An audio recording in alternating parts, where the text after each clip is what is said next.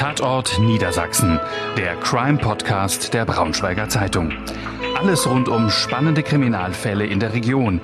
Wir blicken gemeinsam mit unseren Redakteuren auf die Hintergründe der spektakulärsten Verbrechen zwischen Harz und Heide. Liebe Zuhörerinnen, liebe Zuhörer, herzlich willkommen bei Tatort Niedersachsen, dem Crime-Podcast der Braunschweiger Zeitung. Mein Name ist Henrik Rason. Mir gegenüber sitzt Andreas Schweiger, Wirtschaftschef der Braunschweiger Zeitung. Guten Tag, Andreas. Guten Tag, Henrik. Und äh, seit neuestem ist er auch Prozessberichterstatter. Er sitzt für unsere Zeitung im Prozess um den Dieselskandal vor dem Landgericht Braunschweig, Schrägstrich in der Stadthalle Braunschweig, wohin er verlegt worden ist.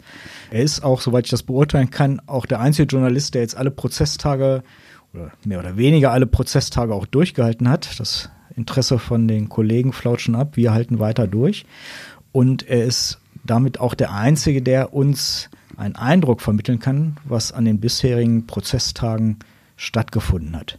Als gewissermaßen als Prolog, um in den Fall so ein bisschen reinzukommen, ähm, habe ich mir mal was rausgesucht. Äh, der Autor der New York Times, Jack Ewing, hat 2017 ein Buch geschrieben über den Dieselskandal. Und daraus möchte ich mal was aus dem Vorwort vorlesen, äh, was ich ganz interessant finde, weil ich glaube, wir werden am Ende des Podcasts darauf nochmal zurückkommen. Er schreibt, die deutsche Ingenieurskunst ist einer spezifischen Tradition und einer Fülle von Praktiken zu verdanken, die zu übernehmen nur in wenigen anderen Ländern gelangen. Sicherlich spielt dabei die lange deutsche Geschichte der Handwerkskunst und des Anpassungsvermögens des Mittelstands eine Rolle. Deutschlands wirtschaftliche Stärke ist jedoch auch das Ergebnis wohlüberlegter Maßnahmen und Einrichtungen, beispielsweise die hervorragende Qualität des Studiengangs Maschinenbau an den deutschen Universitäten, das duale System der Berufsausbildung und die finanzielle Förderung der im Ausland operierenden deutschen Unternehmen. Dies alles gehört zur positiven Seite der deutschen Ingenieurskultur. Bleibt zu fragen, ob sie nicht auch Schattenseiten aufweist. Ist Volkswagen ein Sonderfall oder erwuchs der Skandal aus einem Umfeld, das man als typisch deutsch bezeichnen könnte? Die Dominanz der Ingenieure auf der Führungsebene von Volkswagen verhalf dem Unternehmen zu hervorragenden Produkten. Rückblickend lässt sich aber feststellen, dass Volkswagen dem Risikomanagement und der Compliance zu wenig Beachtung geschenkt hat. Zumindest beweist der VW-Skandal, dass technologische Kompetenz allein keine Garantie für den langfristigen Erfolg eines Unternehmens darstellt. Ja, das ist die Zusammenfassung, die vor vier Jahren ungefähr äh, Jack Ewing geschrieben hat. Wir sind jetzt ein paar Jahre weiter. Jetzt tatsächlich beginnt der Prozess, ist schon gestartet vor dem Landgericht. Ich habe mir nochmal die Prozessvorschau rausgeholt. Für alle, die nicht wissen, um was bei diesem Skandal geht, nochmal zur Erinnerung. Die sechste große Strafkammer klagt vier Mitarbeiter von VW an im Zusammenhang mit der mutmaßlichen Verwendung einer Abschalteinrichtung, wie es heißt. Es geht um gewerbsmäßigen und bandenmäßigen Betrug in Tateinheit mit Steuerhinterziehung in einem besonders schweren Fall. Und ein weiterer Vorwurf lautet auch strafbare Werbung bzw. Beihilfe zu diesen Delikten. Es geht darum, dass die angeklagten Führungskräfte des Automobilherstellers Volkswagen waren und dafür verantwortlich gewesen sein sollen, dass Behörden und Kunden in Europa und in den USA mittels einer unzulässigen Software, die die sogenannte Akustikfunktion aufweist, ähm, dass die Kunden getäuscht worden sein sollen, dass die Abgasnormen von Dieselfahrzeugen nicht eingehalten worden sind. Es geht um den Dieselmotor EA 189, es geht um EA 288, es geht um Stickoxidemissionen die man versucht hat, unterhalb die gesetzlichen Grenzwerte zu drücken. Es geht um 9 Millionen Fahrzeuge der Marken VW, Audi, Seat und Skoda. Und es geht laut Anklage darum, dass die Beschuldigten dem Unternehmen durch ihr Handeln möglichst hohe Gewinne verschaffen wollten, da ihre Bonuszahlungen hiervon abhängig gewesen sind. So lauten die Vorwürfe. Ähm, Andreas, wer sind denn die Angeklagten? Ja, die Angeklagten sind äh, Führungskräfte, wie du das schon sagtest, äh, gestreut über verschiedene Hierarchien. Dabei ist äh, der ehemalige Entwicklungsvorstand der Marke VW, dabei ist ein Bereichsleiter sowie zwei Abteilungs- bzw. Hauptabteilungsleiter. Also von daher hat es schon eine gewisse Logik, dass die Anklage über verschiedene Hierarchiestufen geht. Hm. Wie sind die Ermittler gerade auf diese vier gekommen? Der Vorstand, klar, der, äh, das ergibt sich wahrscheinlich, weil er halt ja, der oberste Chef dort ist. Genau, dann. der Bereichsleiter war verantwortlich für die, für die Aggregateentwicklung, also der Motorenchef. Ähm, die anderen waren verantwortlich entweder für die Antriebselektronik äh, beziehungsweise die Abgasreinigung und beides ist ja ganz eng verknüpft technisch mit dem ganzen Komplex äh, Abgasbetrug, Dieselskandal. Alles Ingenieure? Alles Ingenieure, ja. ja. Okay. Ähm, der Prozess findet ja in der Stadtteile in Braunschweig statt, Corona-bedingt, klar. Ja. Wie muss man sich das denn nach vorstellen? Ich kenne die Stadtteile oder viele unserer Hörer kennen die Stadtteile vom, von Partys, von Veranstaltungen, Konzerten. Ja. Wie muss man sich da denn so einen Prozess drin vorstellen? Es ist, äh, der Platz ist sehr, sehr großzügig bemessen, weil die Zahl der Prozessbeobachter seitens der Medien äh, sehr gering ist. Das, Im Moment ist das nur die Braunschweiger Zeitung, die dort vertreten ist seit einigen Verhandlungstagen. Anfangs war das noch anders. Dann gibt es eine Reihe von, von ähm, Prozessbeobachtern, aber man kann sagen, dass auf, der, auf, dem, auf den Rängen etwa 20 Leute im Schnitt sitzen. Ähm, unten im, in der Halle stellt man sich bitte ein großes U vor. An der Stirnseite sitzt die Kammer mit den Schöffen. Äh, rechts und links sitzen die Staatsanwaltschaft und auf der linken Seite von aus Richtung des Zuschauers äh, sitzt die Staatsanwaltschaft und ähm, ein Angeklagter mit seinen Verteidigern. Auf der rechten Seite sitzen die beiden anderen, die drei anderen Angeklagten, Entschuldigung. Mhm. Also wenn ich einen Gerichtsprozessen für unsere Zeitung berichte, dann ist man ja im Landgericht relativ nah dran an den Angeklagten. Da kann man auch so Gestik, Mimik, das kann man also beobachten, wie ein Angeklagter auf eine Frage reagiert oder nicht reagiert. Äh, ist das da überhaupt möglich? Äh, äh, nur ansatzweise, weil die Distanzen einfach zu groß sind. Also ähm, natürlich erkennen sie die Person, die die reden, ähm, aber jetzt die einzelnen Gesichtszüge, die kann man in vielen Fällen nur mutmaßen, beziehungsweise bekommt man einen als Beobachter ein bestimmtes Gefühl dafür ähm, und merkt es ja auch an, an der Art und Weise, wie geantwortet wird. Wie würdest du so die Stimmung in dem Prozess bezeichnen? So am Anfang, als es gestartet ist und jetzt sind wir, glaube ich, bei Tag 17, äh, der äh, äh, durchgeführt worden ist, der verhandelt worden ist. Hat sich da was verändert? Ist lockerer geworden oder ist da immer noch eine Anspannung im Raum? Ja, also lockerer, das, das könnte schnell auf die falsche Fährte führen. Am Anfang war sicherlich bei allen Prozessbeteiligten eine, eine erhebliche Anspannung zu spüren, ähm, was auch nachvollziehbar ist. Es ist ja der erste Strafprozess äh, in diesem Zusammenhang auf deutschem Boden. Das hat natürlich eine enorme Bedeutung, wird, mhm. wird äh, auch beobachtet natürlich. Äh, da ist, sind hochrangigste juristische Vertreter unter den, den Zuhörern. Mittlerweile ist es nicht lockerer geworden, es hat sich, es ist routinierter geworden, natürlich. Und insgesamt würde ich die, die Atmosphäre als sehr kultiviert beschreiben. Also man, man geht in der Regel fair miteinander um. Natürlich gibt es, äh, das ist auch zu, das ist nicht zu verwechseln mit Nachlässigkeit. Also wenn es geboten ist, dann grätscht ein Verteidiger auch schon mal relativ scharf dazwischen. Mhm. Und auch äh, die Kammer, die ich als äh, hochkonzentriert erlebe und auch gut informiert erlebe. Also die sind wirklich im Thema und, ähm, und ähm, können ähm, in, sehr konzentriert in ihren Fragen und wenn sie Schwachstellen entdecken, äh, dann wird da auch ordentlich drin rumgepoolt. Ja. Mhm, mh. Und die Angeklagten untereinander, wird da, sage ich mal, sagt der eine, nee, stimmt nicht. Äh, ja, nee, da schon nicht, Vorwürfe nicht, wird nicht gesagt, aber es gab gerade, äh, der, der, der Prozess begann ja über mehrere Verhandlungstage mit den Einlassungen mhm. der einzelnen Angeklagten. Und da gibt es schon, sind schon unterschiedliche Strategien zu entdecken. Also einer hat ganz klar ähm, äh, die Mitangeklagte belastet, der andere ist zurückhaltend, der, der nächste möchte das mehr über die technische Schiene erklären. Also da ist erkennbar, dass es unterschiedliche Verteidigungsstrategien offensichtlich gibt. Ja. Mhm. Ist ja auch ein sehr technisches Thema. Kann man, ja. das, kann man das als Laie erfassen? Ja, wenn man sehr, sehr konzentriert ist. Es gab aber gerade äh, zu Beginn eine Einlassung eines Angeklagten, die dauerte mehrere Tage. Mhm. Und das war also ein Feuerwerk an Charts, Folien äh, und Diagrammen. Ähm, da muss man schon wirklich technisch sehr versiert sein oder sich schlau gelesen haben, um dort im Detail immer folgen zu können. Vielleicht noch eine letzte Frage, äh, einfach zum Drumherum des Prozesses. Wie hast du dich darauf vorbereitet? Naja, ich bin ja selber seit seit der ersten Stunde sozusagen des des äh, diese Themas an dem Thema dran. Ich war damals 2015 hätte ich eigentlich ein Interview mit mit Herrn Winterkorn gehabt auf der IAA in Frankfurt war die damals noch. Das wurde dann sehr kurzfristig abgesagt. Das fand ich schon komisch.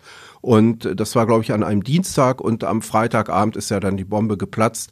Und seitdem ähm, begleiten wir das als Redaktion der, der Braunschweiger Zeitung, als Wirtschaftsredaktion der Braunschweiger Zeitung sehr, sehr eng. Ähm, von daher bin ich da, behaupte ich jetzt mal ganz gut im Thema, ähm, habe das fortlaufend begleitet und natürlich äh, einzelne Punkte, da, da schärfe ich auch nochmal nach. Ja. Mhm. Ist doch klar. Vielleicht, weil du es selbst angesprochen hast, äh, äh September 2015, als die Bombe sozusagen geplatzt ist und insbesondere als die legendäre Pressekonferenz, die Videopressekonferenz, oder es war noch nicht mal eine Videopressekonferenz, es war eine ein Videostatement, das Winterkorn äh, äh, abgegeben hat, ja. schlecht ausgeleuchtet, mhm. äh, Schweißperlen auf der Stirn, kannte man ihn gar nicht, sowas. Ne? Mhm. von Volkswagen auch überhaupt nicht so ein, so ein Auftritt. Was, was ist dir damals durch den Kopf gegangen und hast du erwartet, sag ich mal, dass das so ein, ja, so ein großes Thema halt werden würde?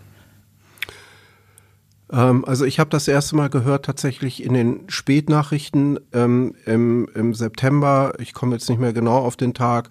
Am Freitagabend, also an dem Tag, als es äh, von den US-Behörden öffentlich gemacht wurde. Und da tauchte, tauchten schon irre Milliardensummen als mögliche Strafzahlung auf. Und da habe ich schon gedacht, okay, das wird ein äh, arbeitsreiches Wochenende. Das war so mein, mein allererster Eindruck. Äh, das hat sich ja dann fortlaufend bestätigt und es war ja ganz schnell eine, eine enorme Nervosität. Ich beschreibe es mal aus Nervosität auf Entscheiderseite ja. und Schockzustand äh, in der Belegschaft zu vernehmen. Ja. ja, also viele Mitarbeiter waren ja wirklich äh, äh, zutiefst getroffen von dem Fall, weil, weil also jeder, der sich ein bisschen mit VW beschäftigt, weiß, dass viele, viele dem Unternehmen sehr verbunden sind und äh, das ist der Begriff VW-Familie, das ist nicht nur eine Worthülse, ja. sondern da, da ist schon was dran, ja. ja. ja. So, dann gehen wir mal so ein bisschen rein. Ähm, Gibt es schon eigentlich eine Jahreszahl, wo man weiß, also ab da wurde das, das Thema Abschalteinrichtungen wirklich gespielt oder ab da wurde drüber diskutiert? Gibt ja so Zahlen 2005, 2006, vielleicht war es auch 2007. Weiß man das schon genauer? Ja, also das, das, der Zeitraum passt ganz gut. Also es gab ja die, die Strategie 2007, ähm, die, die Clean Diesel Strategie für die USA. Und ähm, vorher war das dann war das dann schon Thema und man merkte also, man man kriegt die kriegt die äh, äh, Grenzwerte nicht erfüllt und dann gab es wohl auch Gespräche und dann äh, die Ankündigung VW intern nach dem Motto, uns fehlen nur noch 10 bis 20 Prozent, dann haben wir's mhm, mhm, und dann die, die äh, und bis wir's haben, dann müssen wir vielleicht ein bisschen was drehen. Und da gibt es ja auch die legendäre Aussage, die viel zitiert ist, äh, okay, macht es, aber lasst euch nicht erwischen. Mhm. Das ist ja äh, die Jahreszahlen, die ich gerade gesagt habe, das ist auch äh, äh nicht äh, ohne, weil zu der Zeit VW auf einer ganz anderen Baustelle Probleme hatte, äh, Stichwort Betriebsratsaffäre. Ähm, also auf der einen Seite, sage ich mal, der ganze Konzern wird ohnehin gerade durchgeschüttelt ja. und zu dem Zeitpunkt, ja, fällt an einer, in einer anderen Ecke äh, vom VW-Werk die Entscheidung oder kommt die Idee auf, äh, ja, ist das schon die Idee gewesen, illegales Handeln oder ist das so ein bisschen Tricksen? Ist das so ein bisschen die Grenzen ausloten? Was, was, wie ist, wie ist diese, diese Entwicklung, sage ich mal, äh, dort vonstatten gegangen bei VW? Was weiß man da bislang? Ja, ähm, das ist natürlich die Knackpunktfrage. Ja. Also das ist die zentrale Frage. Ist das, ist das, äh, ist das eine schleichende Entwicklung oder ist das, gibt es den Tag X, an dem entschieden wurde, jetzt hauen wir sie alle übers Ohr? Ja. Ähm, ich neige dazu, äh, nach, nach meiner Prozessbeobachtung jetzt zu sagen, also so wie es die Angeklagten schildern, ähm, dass es eine schleichende Entwicklung war. Woran machst du das fest? Ja, an, an, an verschiedenen Zwischenschritten und ähm, an, an, auch an den Aussagen, die, die ich durchaus für nachvollziehbar halte. Mir ist natürlich bewusst, dass alles äh, auch aus journalistischer Sicht sehr distanziert betrachtet und bewertet werden muss und mhm. dass jeder Angeklagte natürlich bestrebt ist, äh, sich möglichst gut zu verkaufen und, und ähm, und reinzuwaschen, das, das ist schon völlig klar. Aber ähm, dieser Vorwurf des bandenmäßigen, gewerbsmäßigen, das, das wird noch spannend sein. Und ob es dann wirklich diesen Tag X gibt, also zu sagen, ab heute hintergehen wir offiziell die, die Gesetze, ja, und das, also ich würde es eher als Tricksen bezeichnen, so wie es sich mir bisher darstellt, in einem Umfeld, das sich sowieso oder in einer, in einem Raum, der sich sowieso in so einer Grauzone fortwährend bewegt hat. Wobei eigentlich die Compliance-Richtlinie, es gab ja Compliance-Richtlinien. Ja, es, ja. Aber ich finde das interessant, in einer Stelle äh, von einer Aussage äh, eines, eines Angeklagten heißt es ja so sinngemäß, naja, Compliance war damals eher so ein Thema, da ging es darum, was man als Geschenke annehmen darf oder nicht. Ja, man ne? darf ja nicht vergessen, also aus heutiger Sicht aus heutiger Sicht sind wir alle schlauer. Ja, und aus ja. heutiger Sicht hätten wir alles anders getan. Ähm, die, die Bedeutung, die Einschätzung und der Umfang von Compliance hat mhm. sich ja über die Jahre auch verändert. Also äh, vor 20 Jahren ist mit, mit äh, kleinen Geschenken anders umgegangen worden als heute. Ja, also mhm. heute ist schon Kugelschreiber anrüchig und vor 20 Jahren, da wurden da ganz andere Dinge über den Schreibtisch geschoben zu Weihnachten äh, oder vor 30 Jahren. Das, das verändert sich äh, qualitativ mhm. äh, natürlich und ähm, und das wurde auch mehrfach gesagt in dem Prozess äh, aus, von den Angeklagten. Aus heutiger Sicht würde man das ohnehin anders bewerten. Aber ähm, es konnte halt damals nicht aus heutiger Sicht bewertet werden, sondern es ist war, also es war eine, eine Kombination aus sehr ehrgeiziger Zielsetzung für den US-Markt. Ähm, denn VW war damals in den USA schwach. Die Zeiten von, von mhm. Beetle und, und mhm. äh, Bully waren lange vorbei, vom Rabbit und so weiter. Ähm, man wollte wieder Gas geben. USA riesiger Wachstumsmarkt äh, mit großer Bedeutung, damals der weltgrößte Automarkt.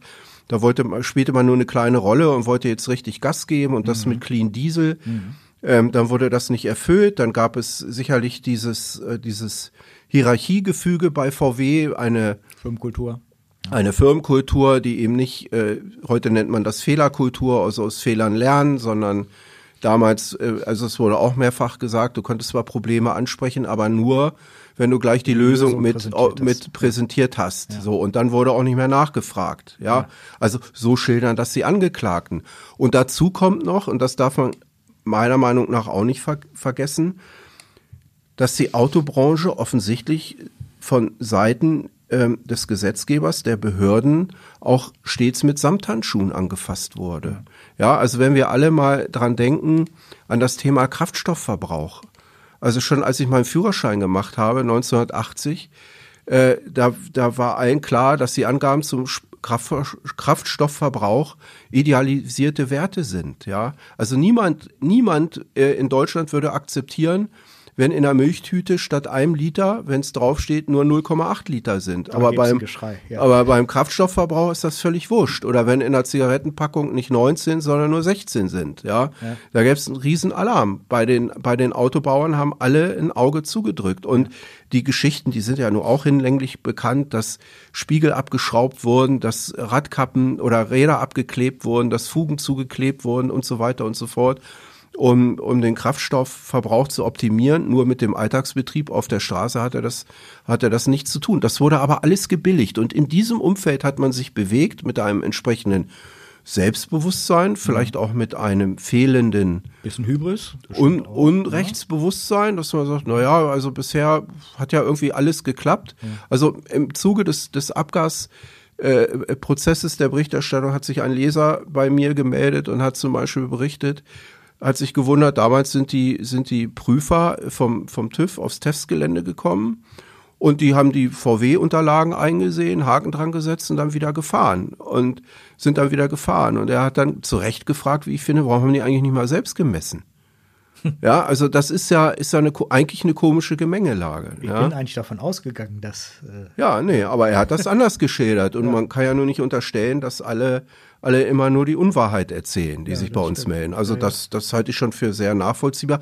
Und in diesem ganzen, ganzen Umfeld ist das geschehen. Ich will das überhaupt nicht entschuldigen. Ich will nur ein, ein, äh, ich, ich möchte es nur nachvollziehbar machen, auch für mich selber. Ich möchte es, es geht ja darum, das zu verstehen. Wie konnte dieses Unglaubliche passieren? Und das ist das die Erklärung auch, die die Angeklagten mehr oder weniger präsentieren?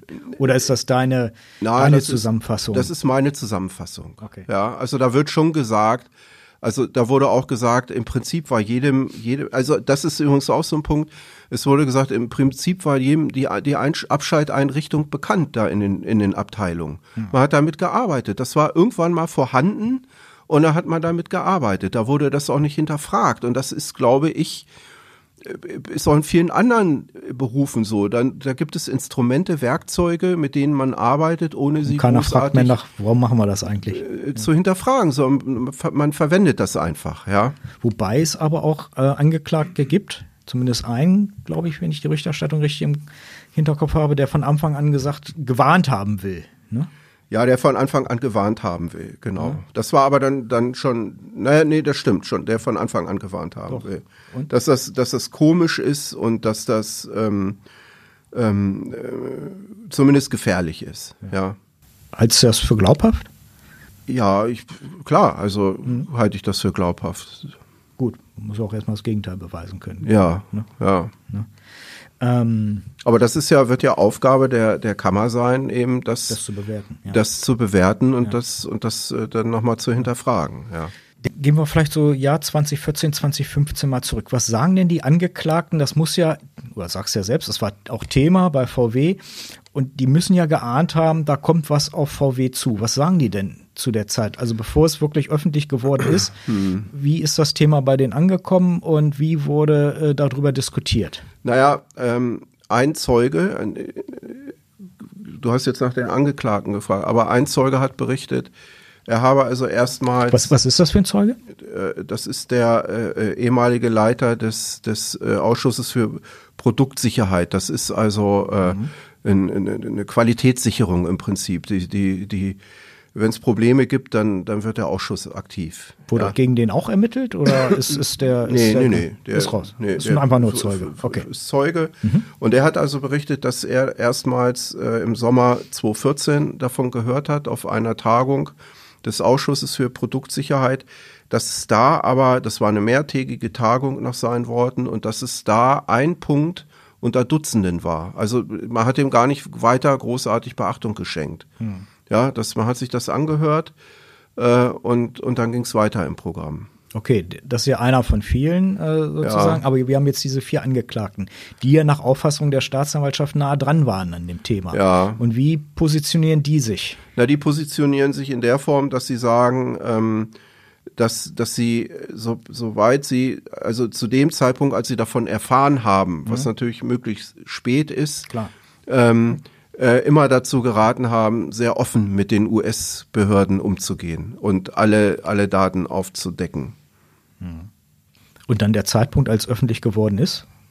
Wie haben, wie haben die, wie, was sagen die, wie die das dann wahrgenommen haben?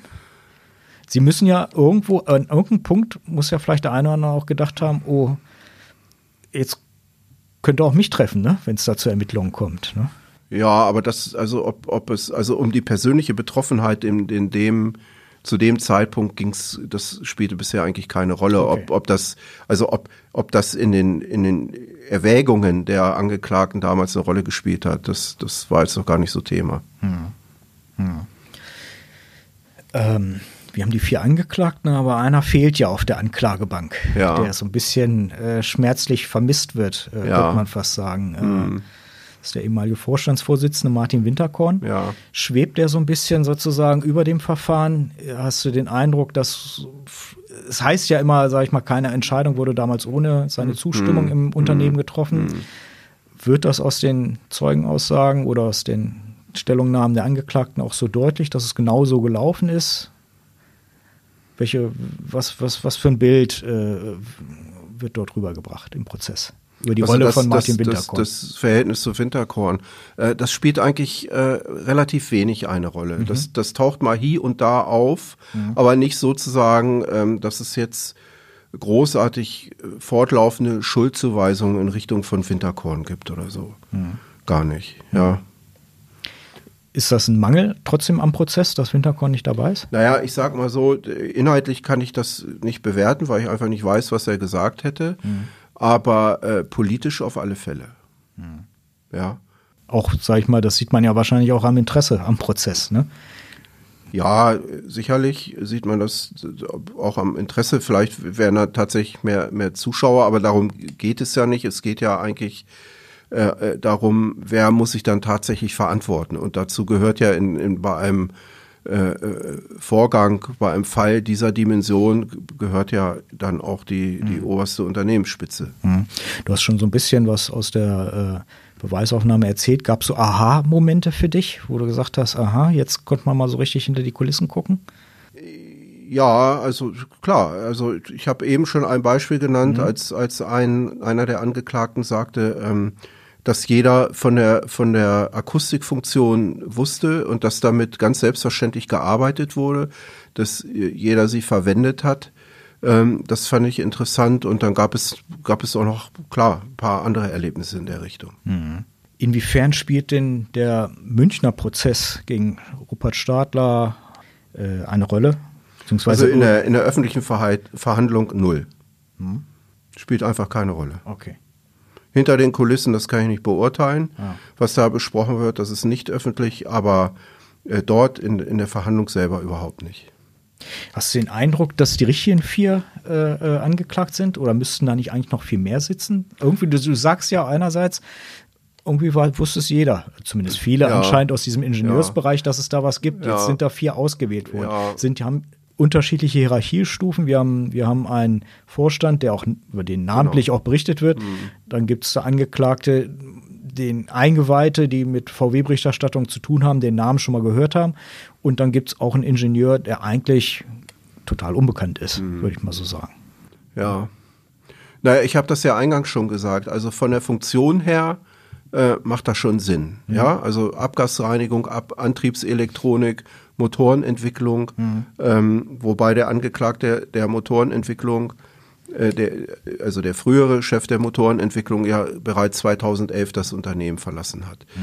Ähm, aber das wird ja nicht das, das letzte Verfahren sein. Ist anzunehmen. Ja. Ja, da wird noch mehr kommen und wir werden noch andere Namen hören. Zumindest wenn Winterkorn, äh, das äh, wurde ja angekündigt, ähm, der wird ja wahrscheinlich 2023 äh, vor Gericht stehen. Dann wäre wahrscheinlich schon bald, geht auf stramm auf die 80 zu. Ja, 76 dann. Ne? Ja, ne? Wird interessant werden. Wie sind denn, äh, wie nimmst du die Zeugen insgesamt äh, im Prozess bislang wahr? Naja, bisher hat ja erst ein Zeuge ausgesagt. Ja, Aber waren mehrere geladen doch schon, ne? oder? ja, aber ähm, grundsätzlich muss man sagen, dass eigentlich ähm, im Moment, das ist mein Eindruck, mit dem ersten Zeugen eigentlich eher B-Zeugen aussagen. Äh, nicht die A-Zeugen, also die vielleicht den noch mehr Wissen zugeschrieben werden könnte. Äh, die haben sich aber alle nach, nach Aussage der Kammer auf ihr Aussageverweigerungsrecht berufen. Schade, ne? Ja klar, ist das schade. Die, ähm, Im Verfahren in München äh, geht die Kammer ja den Weg, dass dort reihenweise äh, Verfahren gegen mögliche Zeugen halt eingestellt werden, gegen die parallel ermittelt wird, um sie so sozusagen aussagefähig zu machen. Ja, Ist das vielleicht ein Gang, den auch im Landgerichtsprozess hier bei uns passieren? ja, das bleibt abzuwarten. Also das äh, muss man schauen. Ja. Wie ist denn überhaupt äh, das Verhältnis zwischen Staatsanwaltschaft und Gericht? Eingangs hatte ich ja äh, aus der Vorschau vorgelesen, da merkt man ja, so ganz ist das Landgericht nicht dem gefolgt, äh, was die Staatsanwaltschaft äh, angeklagt hat. Wie bewertest du denn das? Ähm, die, das Verhältnis ist, ich, ich sagte das ja auch schon mal, das, insgesamt ist, ist die Verhandlung sehr kultiviert, also man geht sich da nicht großartig an oder nur in so Blitzattacken mal kurz. Äh, und so würde ich das Verhältnis auch zur, zwischen, zwischen der Kammer und der Staatsanwaltschaft beschreiben. Es gibt im Moment ein, ein äh, Ringen, will ich das mal nennen, also äh, ein verbales Ringen der Kammer mit der Staatsanwaltschaft darum, das Verfahren zu verschlanken. Mhm. Ja, und da ist jetzt äh, bisher noch keine Lösung gefunden worden. Geht da darum, so ein bisschen die Vorwürfe abzu, abzuspecken. Ja, ne? genau, etwas abzuspecken, um schneller voranzukommen. Ja. ja. Wie bewertest du die Verhandlungsführung? Ja, das sagte ich auch schon. Also ich erlebe die Kammer als, als hochkonzentriert, als stets im Thema mhm. Und auch dann ähm, mit einer doch ausgeprägten Hartnäckigkeit äh, wenn es, wenn es um Schwachpunkte geht, also wenn Dinge offen bleiben oder nach Ansicht der Kammer nicht befriedigend beantwortet werden, dann wird da schon ordentlich drin rumgepoolt und nachgehakt, ja.